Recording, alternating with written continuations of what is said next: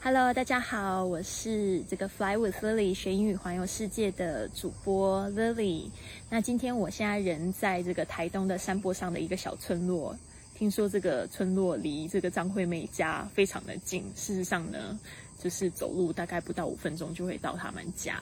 那我想要跟大家就是宣布一件事情，就是今天是二零二二年的二月十三号。然后呢，我想要开始就是日更视频，然后来带大家来进入我的世界。就是过去我很有幸的，就是靠着这一支麦克风、一部手机跟一台电脑，然后走遍了全球四十个国家。然后，但是呢，我都是用声音的方式去劝诠释、去呈现。然后，现在想要拍视频的方式呢，来让大家去了解我的一些成长经历啊，还有过去可能我拍的一些美拍视频后面的一些故事啊。然后，还有就是我是怎么样子一步步去圆我这个环游世界的梦想。那也希望可以给大家一些就是生活上面的建议啊，比如说你们想要学英文啊，想要就是跟我一样做这个线上的生意也好，那就是可以就是透过讲故事的方式来帮助大家。那我今天想要跟大家聊的就是一个我自己的个人简介，我不知道说这个视频会拍几分钟拍完啊。那就是曾经我对生活的看法，其实跟大家很像。就是小时候妈妈就告诉我说，你就好好读书，然后读书了，呃，到开始工作，找个好工作，然后找一个好男人，然后结婚。结了婚之后呢，就生小孩，然后呢，可能买房子、买车子，然后就努力工作，一直到退休了，可能可以去做自己想要做的事情。但是那时候我就对这样子的一个生活的方式，我不是非常的赞同，因为我看我妈妈也没有过得很快乐，我看我爸爸也没有过得很开心，所以我就会觉得说，这个好像是有待商榷。那一直到就是我二十岁的时候，我妈妈突然过世，我妈妈是在睡觉的时候突然心惊梗塞就离开了我。后面呢，我也会跟大家聊到我是怎么样子经历这一段过程，然后怎么走出我的这个丧亲之痛。但是呢，妈妈的过世教了我一个很大的功课，就是我们的人生真的随时都有可能结束。那我们到底要怎么样子用我们有限的时间去做自己开心的，然后又有意义的事情呢？那时候我们从小到大，其实我们家里的状况是这样子，就是我妈妈呢一。她在生了我之后就没有自己的工作，她就是一个家庭主妇，偶尔会兼职啊，做保险或者是做直销啊，然后就赚一点零用钱。然后我爸爸呢，他一直都是这个法律顾问，但是呢，他是一个非常喜欢。冒险的人，他就会投资很多种项目。就是我曾经看到我爸爸有投资建设公司，然后有这个在这个中国大陆设厂，然后还有去就是投资 KTV 也有。然后，但是呢，他做的所有的生意都失败，所以导致呢，我我在很小的时候，大概我小学一年级的时候，我们家就是呈现一个跑路的状况，就是我们就跟着爸爸呢，就到处过着寄人篱下的生活。我们从这个就。是台北的三重啊，一直到基隆，然后又到高雄，我总共换了五个小学，所以是这样子的一个过程，这导致就是我那个时候虽然就是我妈妈跟我爸爸对我的教育都是蛮自由的，但是我其实在那个时候我就是蛮自卑的，嗯，那这个是我成长的经历，呃，一直到就是我妈妈过世的时候，我就有一个非常大的领悟。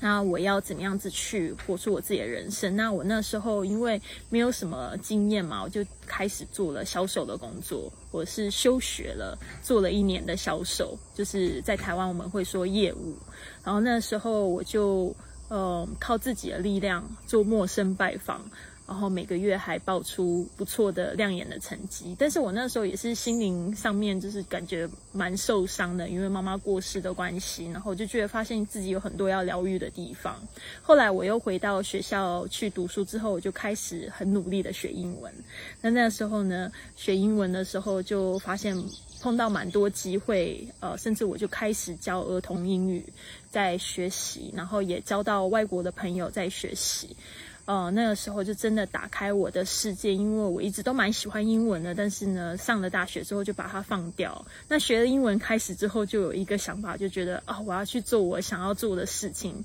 因为妈妈的过世也这样教我嘛。然后我就去呃这个纽约，就计划去旅行。然后回来之后呢，我就又参与了非常多的挑战，比如说我就会去参加这个这个。一些比赛啊，主播大赛啊，或者是呃英语演讲比赛啊，然后还有就是我会去做一些啊歌唱比赛啊，然后就来挑战自己。后来呢，我还甚至进进进入了就是呃 ICRT 台湾的唯一一家的英语电台做实习生，然后就去圆我的一些小时候的梦想。那我毕业之后呢，很多人都是选择去上班，但是呢，我是自己一个人去了美国一百天的时间。那那一百天的时间，当然也给我非常大的冲击，就是因为我去那边，我就是想说，我要好好的学习美国文化，然后还要去就是好好把英语学好这样子。但是我的英语能力呢，其实是到到了台湾，又回到了台湾之后才突飞猛进。呃，因为那时候又跟呃外国人一起住，美国人跟英国人一起住，然后又就是交外国的男朋友，呃，又做了跟英语相关的工作，假日的时候都是跟外国朋友在一起，所以就有很多时间去练习英语，所以这也是我比较喜欢的一种学习英语的方式，就是透过旅行还有交朋友这样的方式。那，嗯，我在这个，因为我刚才有讲到嘛。我就是在上班的地方，也是常常需要用英语。他们是，呃，那个时候是台湾最大的一家就是英语培训机构。那时候就他们就觉得我单身，没有什么家累，就把我派到了这个大陆。然后我就开始大江南北，就到处出差啊，然后就教那边的老师怎么样子教英语。那那那个时候也蛮好玩，就在我就是在犹豫啊，因为那样子的出差生活，我是觉得我很喜欢旅行，但是我总觉得也不是我真正想要的生活，就是很想要谈恋爱。就在有这个想法的时候，我就遇到了我那个时候的另外一半。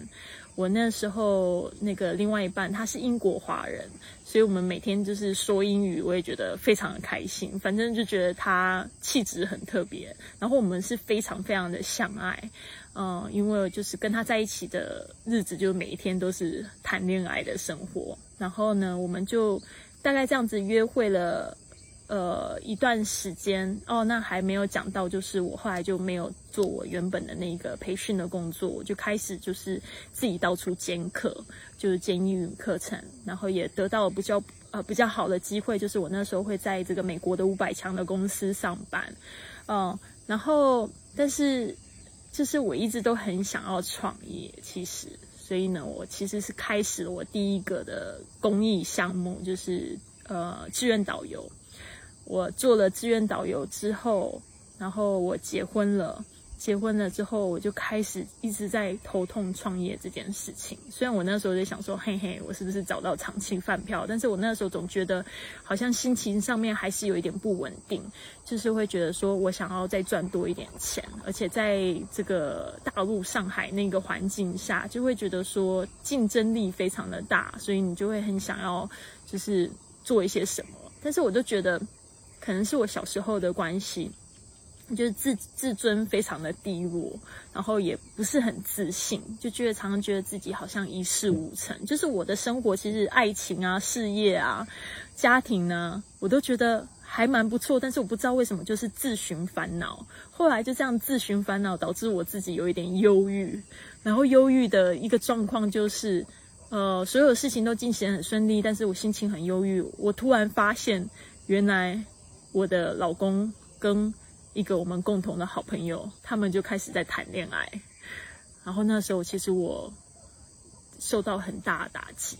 因为那时候我跟我老公其实有一个非常浪漫的爱情故事。因为我都不觉得我自己是适合结婚的人，但是那时候他不顾家里的反对，还是执意要娶我。所以我们那时候等于说是私奔，私奔到香港去结婚。然后我们还在上海自己办的婚礼，他们家父爸爸妈妈都没有来，